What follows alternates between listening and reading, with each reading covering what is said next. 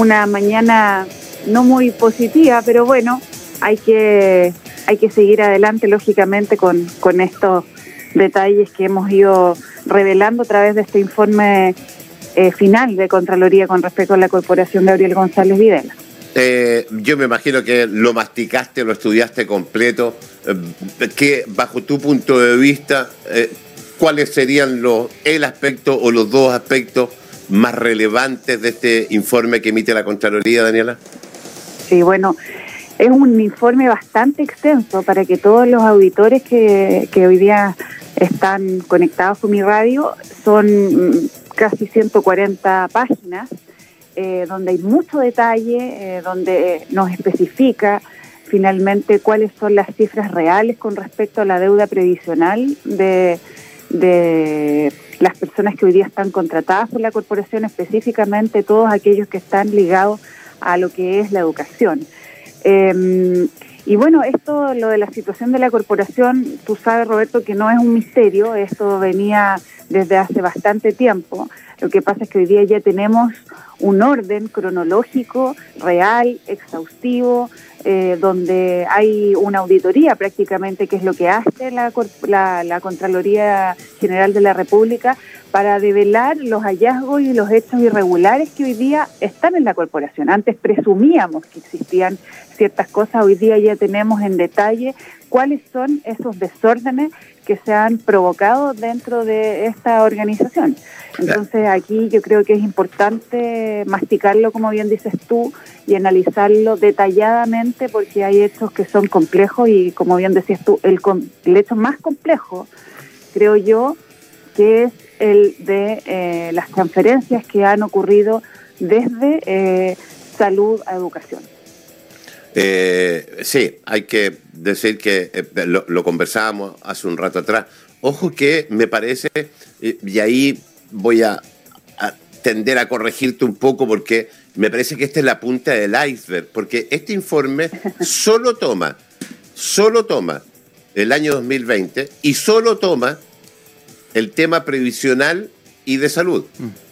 Entonces, ojo, que incluso, incluso, cuando uno lee el informe referente a, la situación de eh, los dineros utilizados, traspasados de salud a educación, eh, dice el informe que no es menester de, esta, de, este informe de Contraloría eh, revisar el detalle de aquello, pero que sí lo va a hacer. O sea, ojo con esto. Esto para mí y no sé si estás de acuerdo, es la punta del iceberg, porque aquí solo se revisó un aspecto específico de un año específico. Efectivamente. Lo que pasa es que esto... Mira, perdona. Dice, por último, el textual, por último, respecto a lo indicado por la Corporación Gabriel González Villela, sobre que en ningún caso el preinforme establece que los mencionados recursos, traspasados entre cuentas, hayan tenido un destino regular, cabe ser presente que ello es efectivo por cuanto el examen de esas transferencias no estaba comprendido dentro de los objetivos dispuestos en la presente auditoría. Sin embargo, ojo con esto, debido a los riesgos identificados en la revisión efectuada, este organismo de control, la Contraloría, planificará una nueva fiscalización sobre la materia a iniciarse en el segundo semestre del año 2022. Vale decir que el segundo semestre del año 2022 la Contraloría va a revisar qué es lo que sucedió con todas esas transferencias.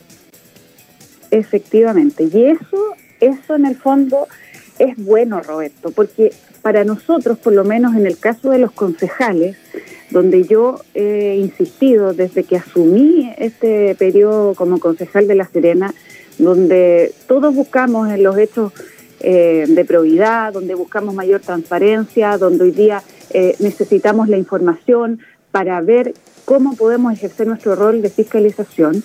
Creo que hoy día hay un acto muy relevante, que es justamente lo que tú estás comentando, en donde hoy día existen 21 cuentas corrientes en la Corporación Gabriel González Videla, 21 cuentas corrientes. Y de una de esas cuentas corrientes que corresponde a salud, estamos, como bien dices tú, solamente hay un análisis bastante exhaustivo de lo que es el traspaso de las cuentas corrientes de salud a educación, que lógicamente lo más probable que haya sido así, producto del desorden, de tapar, digamos, hoyos prácticamente, de la mala administración, porque esto aquí ya queda en evidencia la mala gestión y la mala administración de la corporación.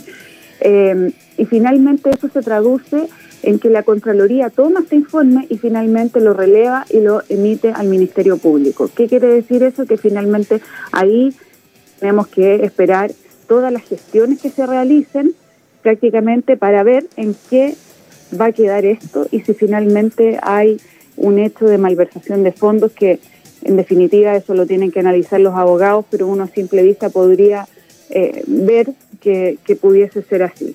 Entonces, yo creo que aquí hay eh, una complejidad y no es un, recurso menor, son más de 2 mil millones de pesos que se transfirieron de salud a educación. Por lo tanto, aquí también queda en evidencia otra cosa, Roberto, que es sumamente importante. El modelo hoy día que existe frente a lo que son las administraciones con respecto a la salud de la educación, algo tan sensible para nosotros, la comunidad en general, no puede estar en, malo, en manos de personas que no saben primero. No puede estar en manos de las municipalidades porque si tú haces sí, un análisis... pero más que un análisis para adelante, me parece que aquí hay que detenerse en lo que ha sucedido. ¿Qué van a hacer ustedes? Eh, ¿Qué van a hacer ustedes referente a esta situación? Sé que hay consejo un rato más, porque me imagino que pedirle explicación al alcalde para que le siga mintiendo. Yo estaba eh, eh, leyendo algunas explicaciones en declaraciones anteriores del alcalde. Recordemos que el, alcalde, entre otras cosas, eh, dijo que la salida del administrador de la corporación se debía a que el gobierno lo castigó por no realizar clases presenciales. Recordemos que ese fue lo que dijo el alcalde. El alcalde dijo que la deuda municipal de la corporación era muchísimo menor. Eh, el alcalde ha dicho puras mentiras. Mi pregunta es, ¿qué van a hacer ustedes? Bueno, ahí es un tema importante porque en definitiva las cifras nunca estuvieron claras. Nosotros eh, generamos en la primera semana de consejo em, una comisión, que en un minuto tú te veías, pero era una comisión justamente de la Corporación Gabriel González Villeras para vaciar toda esa información y que nosotros nos nutriéramos y viésemos cuáles son los caminos a seguir. Y en ese momento, eh, cuando estaba el señor Bacho de gerente, nos indica que efectivamente la deuda ascendía a 7 mil millones de pesos y fracción. En un minuto después, en otras declaraciones, ¿te acuerdas que yo comentamos a través de mi radio? Él después confesó que efectivamente las deudas sobrepasaban los 17 mil millones de pesos. Lo dijo en una comisión.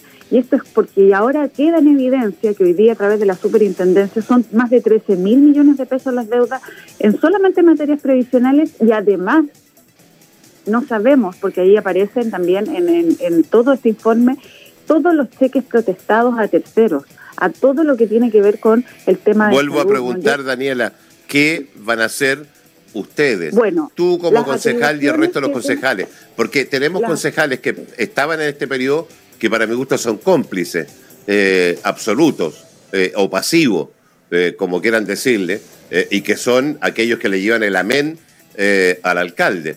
Eh, pero aquí yo me imagino que eh, va a haber una posición, porque es, mucha la plata. O sea, aquí no hay, no hay una explicación divertida, chistosita, del alcalde Jacob que valga la pena.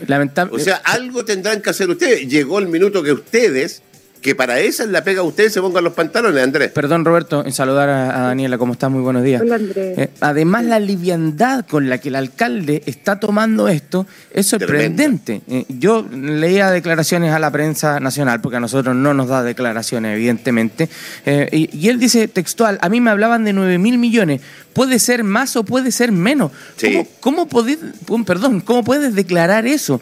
Yo creo que en tema de números hay que entrar a analizar más fino. ¿Qué más fino que el análisis de 140 páginas que hace la Contraloría?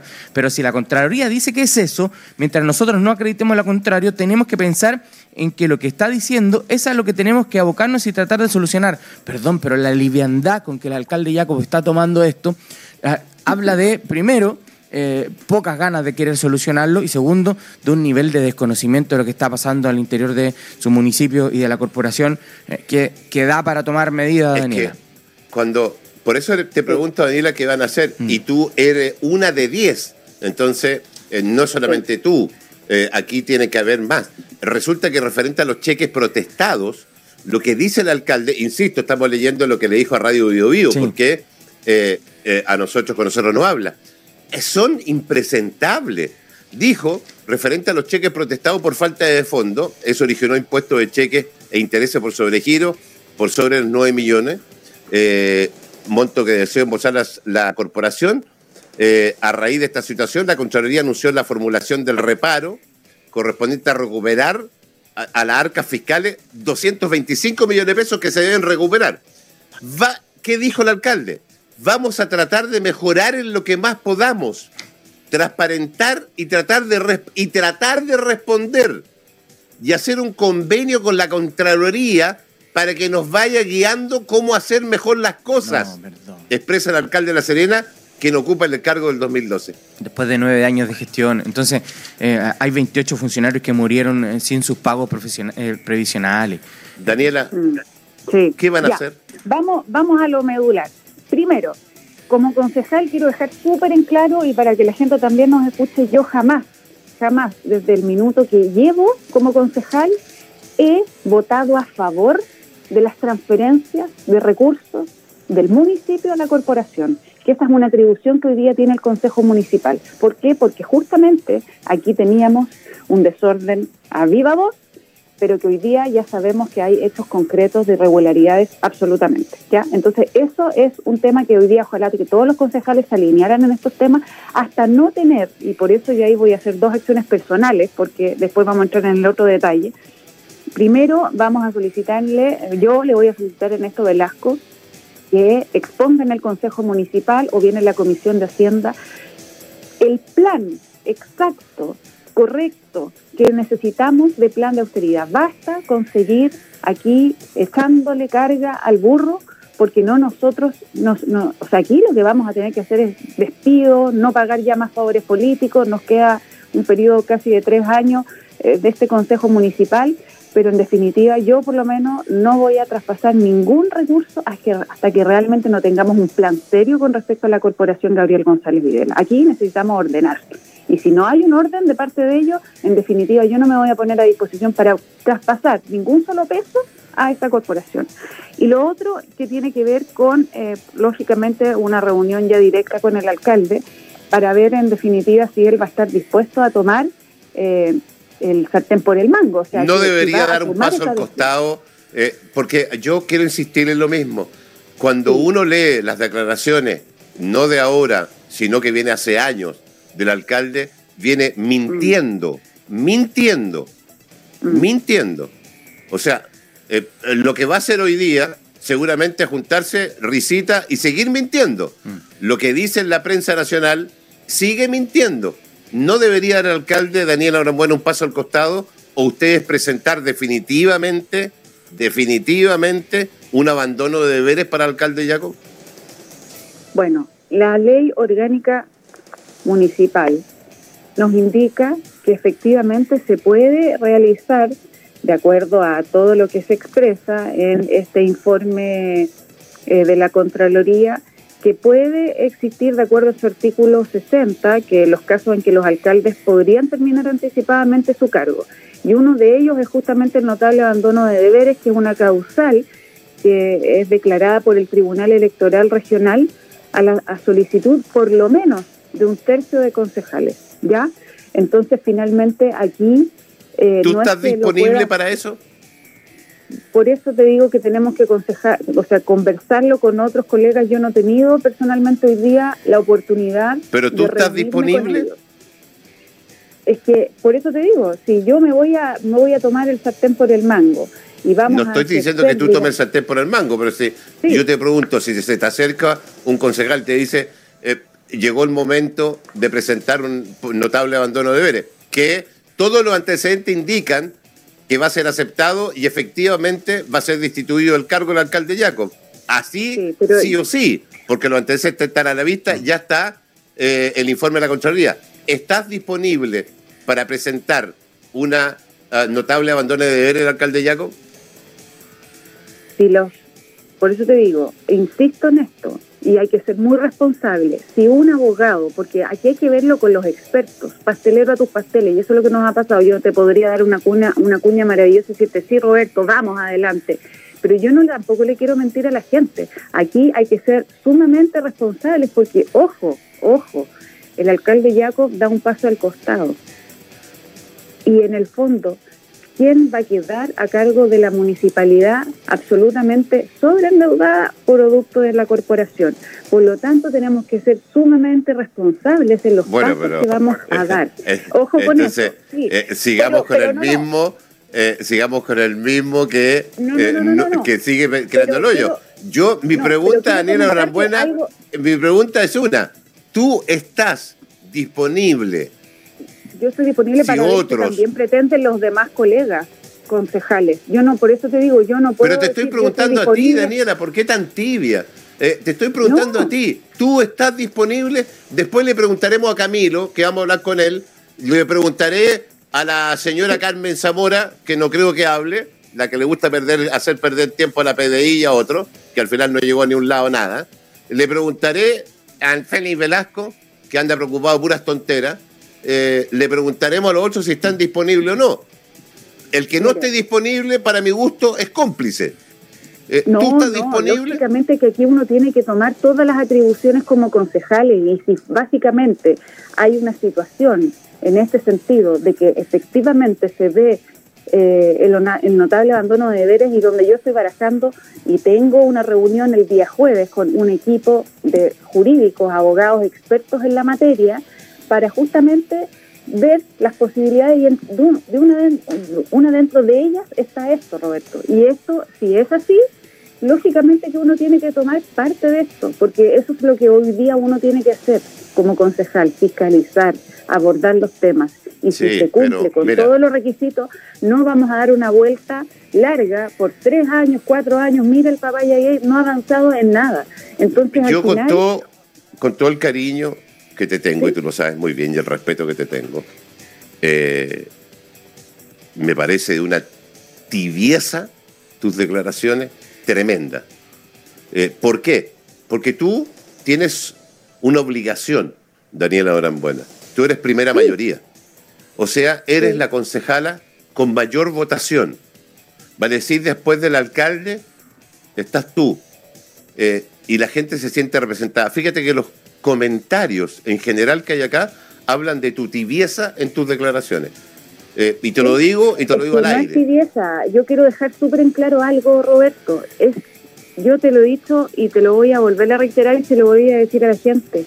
Hoy día, si tú me preguntas, ¿estás disponible? Lógico que estoy disponible para tomar atribuciones de lo que pertenece a un concejal, pero tenemos que ser responsables. Hay dos días, hay dos hoy día eh, juicios. Uno que es el juicio político, que es a través justamente de la ley orgánica de municipio en el artículo 60, donde nos dan las atribuciones para poder destituir a una autoridad, sea quien sea, desde alcalde hasta incluso concejales. Y con eso, si hoy día todos estos requisitos lo ameritan, básicamente vamos a tener que reunirnos y ver cuáles son los concejales que están disponibles para lograr el tercio y remover al alcalde. Yo, sin ser abogado, hay que ver. me dediqué, fíjate que hoy día me levanté, y te lo puede decir mi señora, a las 5 de la mañana. Ayer tuve horas revisando el examen de la Contraloría.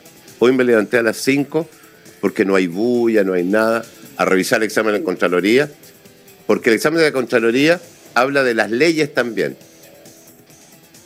O sea, no existe ninguna duda de que aquí se pasó a llevar la ley. Entonces, cuando tú me dices, hay que ver, que hay que hablar con los abogados. No, no es que hay que ver. Aquí yo lo que espero que alguien golpee la mesa una vez por todas. Mira, pero por eso te estoy diciendo, aquí hay dos temas importantes. Uno que es el juicio político, que lo hace el Consejo Municipal y necesitamos un tercio. Es decir, tienen que estar cuatro concejales alineados de los diez que hoy día hay para poder realizar esta querella, ¿ya? Primero.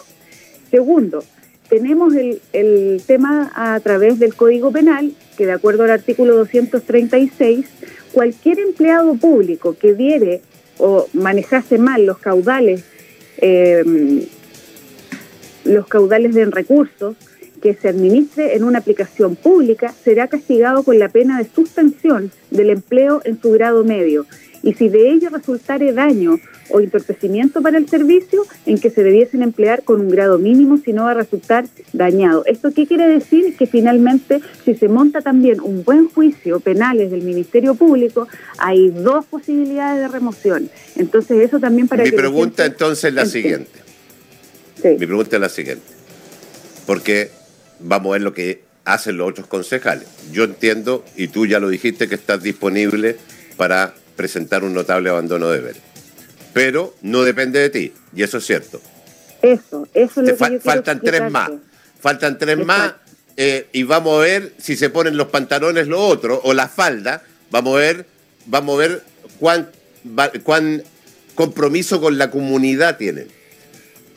Si eso no pasara, tú vas a presentar alguna eh, querella criminal contra el alcalde Jacob? Bueno, lo he estado conversando con algunos diputados para que también eh, apoyemos ciertas declaraciones al respecto y efectivamente tenemos que ir a la, ley, lógicamente, y aquí el Poder Judicial tiene harto y mucho que decir. Entonces está, sí, dentro de nuestras carteras y posibilidades como concejal. O sea, estarías disponible para presentar una querella criminal contra Roberto Jacob de no alinearse a los concejales eh, a presentar un notable abandono de contra quienes, Y contra quienes resulten responsables. Sí, claro. obvio, aquí hay un tema, contra quienes resulten responsables. Aquí hay un tema de mala administración, de mala gestión que viene de mucho tiempo. O sea, yo creo que aquí rápidamente se tiene que cambiar completamente el directorio de la corporación, se tiene que ver o Sí, pero que la preside, que la preside la corporación es el alcalde. Sí, claro, no, él es el principal responsable, pero también tiene mucho que decir el secretario ejecutivo de la corporación de aquella época, que hoy día estamos viendo el tema año 2020.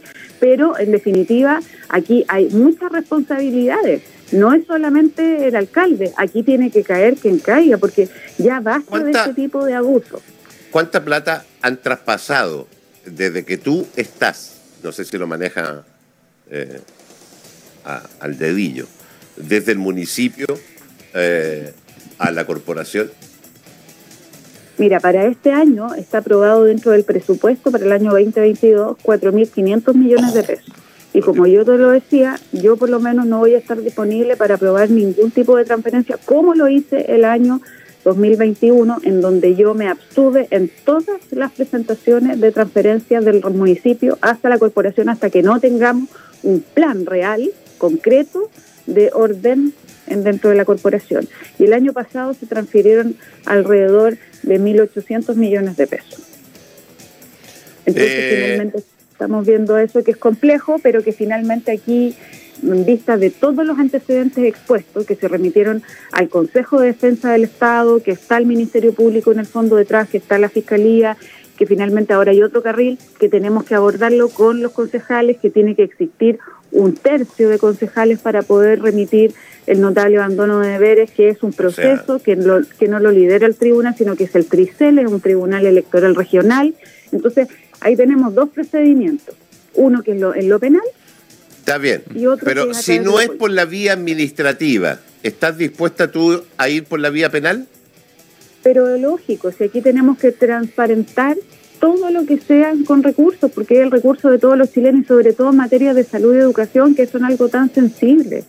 Son temas muy sensibles y por eso te insisto que el modelo está pésimamente planteado. Todas las corporaciones de Chile de aquella época. Sí, pero a mí no me preocupa el modelo. A mí me preocupa puntualmente algo que venimos nosotros denunciando hace años, lo mal que se está haciendo pero, y, lo que dice un informe de la Contraloría. Y lo único que tienen el sartén por el mango hoy día son ustedes, los concejales. ¿Y quién es la concejala más votada? Eres tú.